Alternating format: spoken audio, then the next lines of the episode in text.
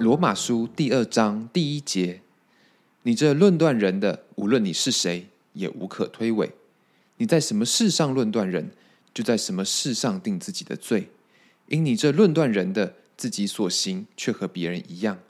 我们知道这样行的人，神必照真理审判他。你这人呐，你论断行这样事的人，自己所行的却和别人一样。你以为能逃脱神的审判吗？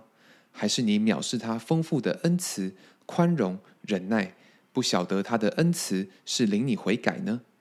你竟任着你刚硬不悔改的心，为自己积蓄愤怒，以致神震怒，显他公义审判的日子来到。他必照个人的行为报应个人。凡恒心行善、寻求荣耀、尊贵和不能朽坏之福的，就以永生报应他们；唯有结党不顺从真理。反顺从不义的，就以愤怒、恼恨报应他们；将患难、困苦加给一切作恶的人，先是犹太人，后是希腊人；却将荣耀、尊贵、平安加给一切行善的人，先是犹太人，后是希腊人。因为神不偏待人。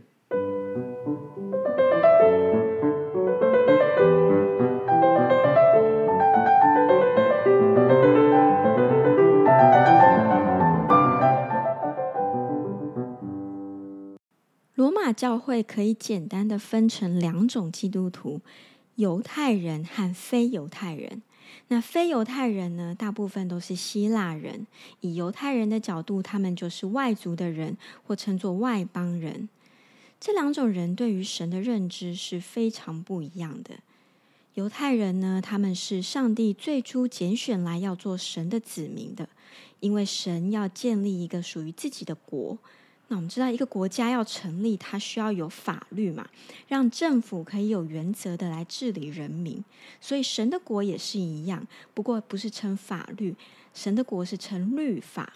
上帝赐下了律法给犹太人去遵守，让他们清楚的知道圣洁生活的标准长什么样子。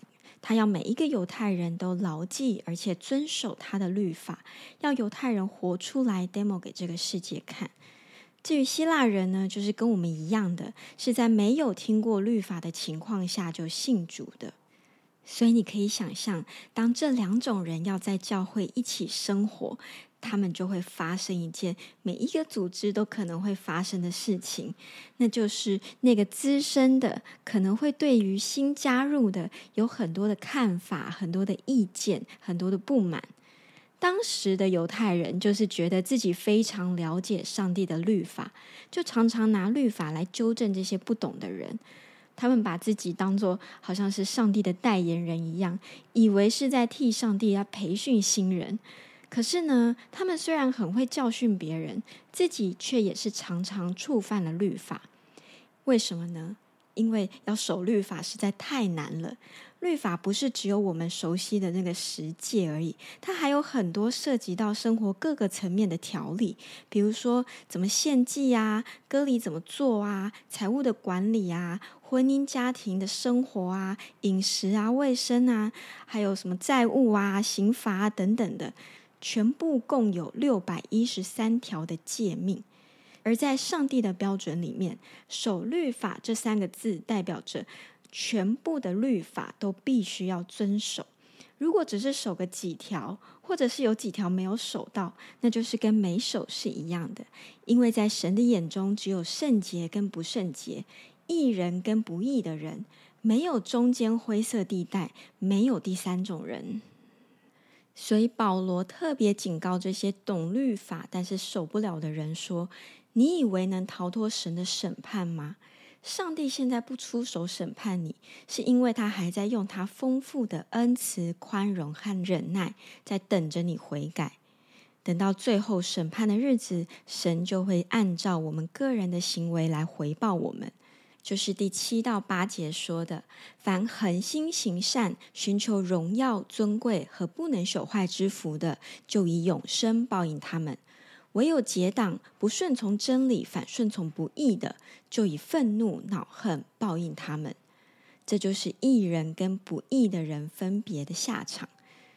那恒心行善很好理解，就是持续的去做在神眼中看为好的事情。可是这个寻求荣耀、尊贵和不能朽坏之福是什么？这个应该只有内行人比较知道，因为他就是在讲神自己。因为只有神是在这个世界上配得荣耀跟尊贵，也只有神是从起初到末后都不改变，是不朽的。所以，如果一个人他不只是持续的行善，他还会去渴慕神的荣耀，还会渴慕的要寻求主，那他就会找到耶稣基督，而得着基督就是得着永生。相反的，那些不寻求的人，就是不顺从真理、反顺从不义的人。这些人如果不悔改，神就会一直忍耐，到最后审判日的那一天，要显明他的愤怒。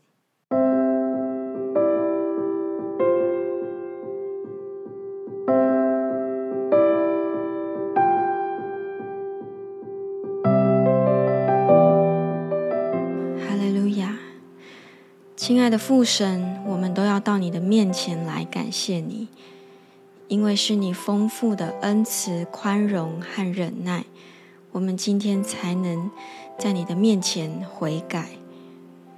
主啊，我们常常得罪你，我们不定睛在你，却常常用自己的喜好为自己分别善恶，用自己的角度来评论事情、衡量别人。甚至会用你的话语去定罪别人。主啊，我们需要悔改，求主帮助我们，让我们可以时时在凡事上面都仰望你，为了追求你的荣耀而生活。不要论断别人，要在凡事上寻求你。求圣灵帮助我们，常常提醒我们。让我们可以走在主的义路上面，不偏左不偏右，成为蒙神喜悦的人。感谢主，感谢主，这样子的祷告奉靠主耶稣基督的名，阿门。